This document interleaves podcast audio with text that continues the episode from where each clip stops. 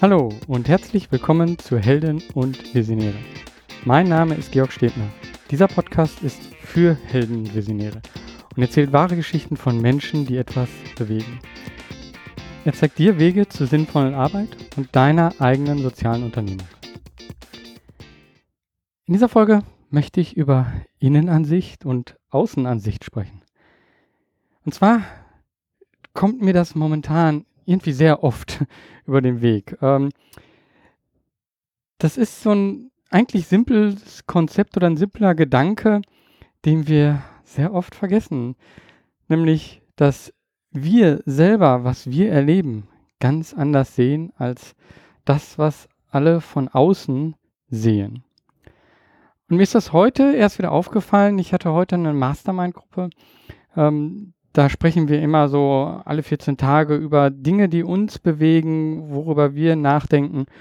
Und das ist ganz sehr offen, weil wir so nichts miteinander direkt zu tun haben, uns eigentlich nur dort sprechen, damit auch ja, äh, wir haben auch geschäftlich nichts zu tun. Wir haben, können da eigentlich unsere Sorgen teilen, unsere äh, Bedenken und auch eben sagen so, was ja, was wollen wir machen? Und wir bekommen dann eben von dem anderen Tipps, was würden Sie machen in äh, der Situation? Und das ist eben eine Außenansicht.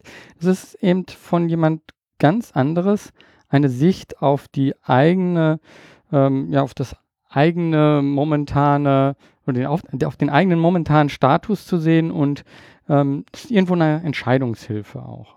Ja, mehr zu dem Format, äh, vielleicht ich verlinke da nochmal etwas. Ähm, ansonsten kann ich wirklich nur empfehlen, Mastermind, um mit Leuten in Kontakt zu kommen. Ähm, und ja, in, Kontakt zu kommen, da muss man schon mal jemanden finden und dem muss man auch vertrauen. Aber äh, Mastermind-Gruppe ist auf jeden Fall sehr hilfreich, um einfach sich auszutauschen und Gedanken, die man hat, mit anderen, die nicht involviert sind, zu teilen. So, und bei dieser, bei diesem Gespräch heute, da ist mir das auch wieder mal aufgefallen. Es war so eigentlich etwas ganz Simples. Simples. Und zwar ist eine von denen, die bei der Mastermind-Gruppe mit dabei ist, die schreibt mittlerweile schon eine Menge Bücher, aber sie vermarktet die selber nicht so sehr. Und ähm, ich kann das vollkommen verstehen. Mir fällt es auch schwer, irgendwie das Marketing für das, was ich mache. Weil da wieder die Innenansicht, man denkt halt so, ja, aber das mache ich ja einfach nur so, weil es mir auch irgendwie wichtig ist und ich möchte damit nicht prahlen. Ich möchte einfach nur, dass ähm, andere das finden. Und dort war es eben auch so. Sie, sie hat nicht irgendwie, ist nicht wirklich damit rausgegangen, was sie mit diesen Büchern macht. Und es kam dann sogar so weit, dass sie sagt, ja, aber das ist etwas, was auch mein Kunde, der findet das auch äh, gut, was ich äh, da zu diesem Thema zu sagen habe. Und der fragt mich dort auch immer wieder. Und dann sagten wir dann so, ja, dann gib doch deinem Kunden ein Buch, um ihn glücklich zu machen und zu sagen, so hier, äh, da habe ich das mal so zusammengefasst. Und dann gib ihm gleich noch ein zweites oder drittes Buch mit und sag so, ja, wenn dieses Buch äh, dir gefällt und wenn das, was ich mache, dir gefällt, äh, vielleicht findest du ja jemand anders und kannst dieses Buch weiter verschenken. Das ist eigentlich nur eine Geste. Ja, man bekommt etwas geschenkt und ich habe letztens auch ein Buch geschenkt und damit habe ich überhaupt nicht gerechnet und ich dachte so, huh, äh, hm, ja, danke, toll. Ähm, jetzt, äh, ich habe jetzt gar kein Buch zurückzugeben. Ich, äh, ich fühlte mich irgendwie berührt äh, und fand das irgendwie auch wirklich eine unheimlich schöne Geste. Auf der anderen Seite ist es natürlich wirklich auch ein, eine super Möglichkeit, das zu machen, auch bekannt zu machen. Ähm, und ja, das äh, ist etwas, wo, wo wir dann oft bei der Innenansicht denken, so, ja, ich will mich aber nicht so in den Vordergrund stellen. Und die Außenansicht sagt so, ähm, du hast da was gemacht, andere möchten davon hören, sag es doch. In diese Falle tappe ich auch immer wieder. Also das ist etwas, ähm, was wahrscheinlich jeden, der in irgendeiner Weise mit dem, was er macht, sinngetrieben ist, äh, passiert.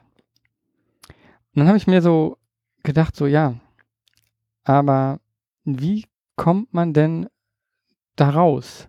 Wie kann man denn das bemerken, dass man einfach sich zu sehr in sich selber befindet und dann vielleicht bestimmte Sachen nicht sieht? Und lustig oder vielleicht eben auch äh, einfach nur, weil es immer noch im Kopf ist. Die Antwort ist wieder Achtsamkeit. Ja, also äh, irgendwie ist das etwas, was sich momentan so ein bisschen in diesen Podcast einschleicht. Ähm, aber das, nein, das wird kein Achtsamkeitspodcast, sondern in diesem Fall, ähm, ja, Achtsamkeit. Achtsamkeit heißt ja eigentlich oder heißt für einen Moment kurz innehalten. Und dieses Innehalten auch gleichzeitig sich zu beobachten und die Situation zu beobachten und eben von außen eine Sichtweise zu bekommen. Ah, ja, und da macht's Klick. Die Innenansicht, die man hat, das, was einen selber immer wieder weiter dreht, immer wieder herumdreht und äh, vielleicht aber auch, äh, wo man sich gar nicht selber sieht, diese Ansicht, die man sonst hat, für einen Moment zu verlassen und dann nochmal in Ruhe von außen drauf zu schauen.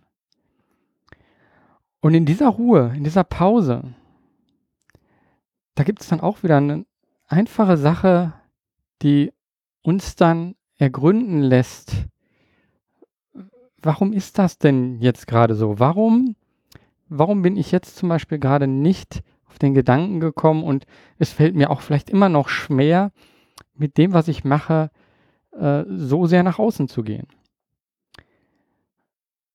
Die Methode hier an der Stelle ist, sich fünfmal zu fragen, warum. Hört sich jetzt einfach an, aber ähm, wenn man sich das erste Mal warum fragt, dann bekommt man die schnelle Antwort. Wenn man auf diese Antwort wiederum warum fragt, dann muss man schon ein bisschen drüber nachdenken. Wenn man darauf wieder warum fragt, kommt man einer Sache immer näher. An was man da näher rankommt, ist ein Glaubenssatz, den man hat, der einen dazu bringt, bestimmte Dinge nicht zu tun, weil man sich eigentlich ja damit nicht so wohl fühlt. Das ist dann eben dieser Automatismus, der einfach abläuft und ähm, da merken wir das dann gar nicht.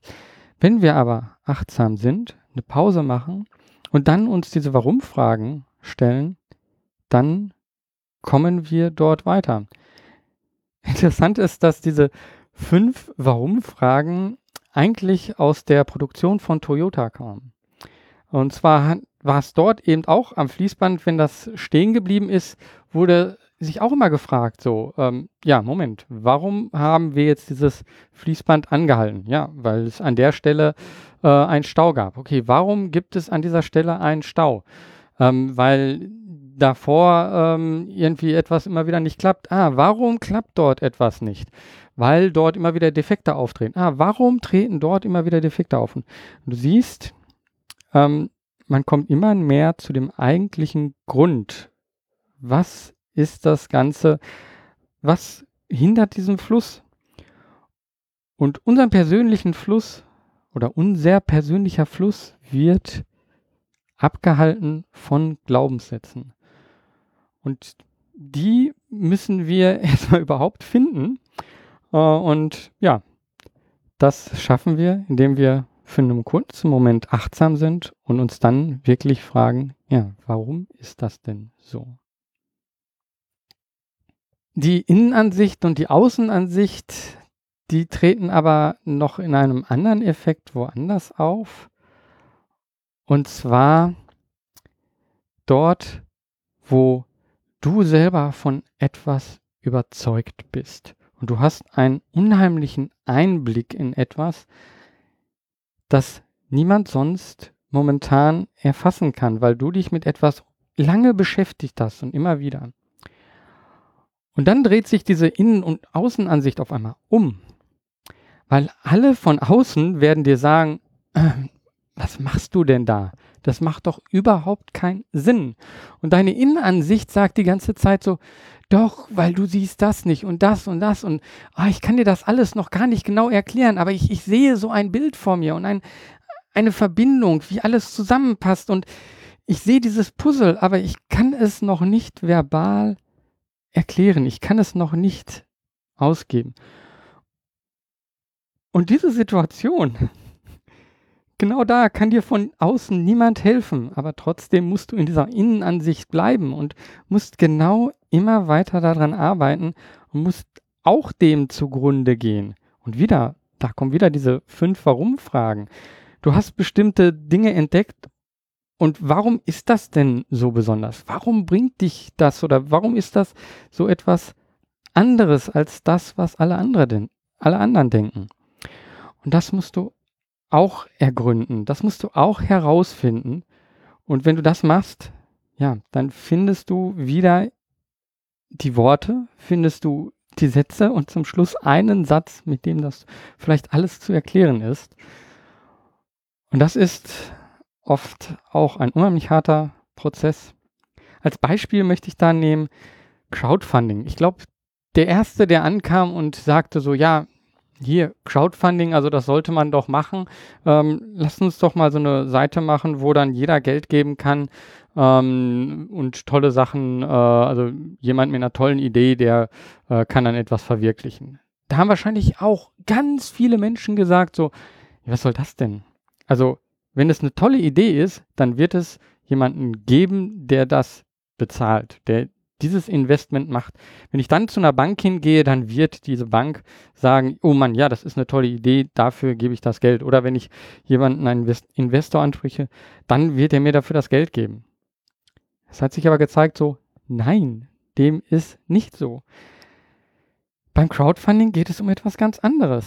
Da sind auf einmal ganz viele, die daran glauben und dann braucht es nicht eine Person geben und es kann etwas vollkommen Absurdes sein. Dieses Absurde spricht aber ganz viele Menschen, die genauso absurd irgendwo denken, an. Und auf einmal finden sich ganz viele Menschen zusammen, die absurd denken ähm, und machen etwas möglich. Und das, ja, das erstmal, wenn, wenn man das versucht, jemand erstmal zu erklären beim ersten Mal, so, ja, da kann jeder Geld reingeben, dann macht das erstmal gar nicht so viel Sinn.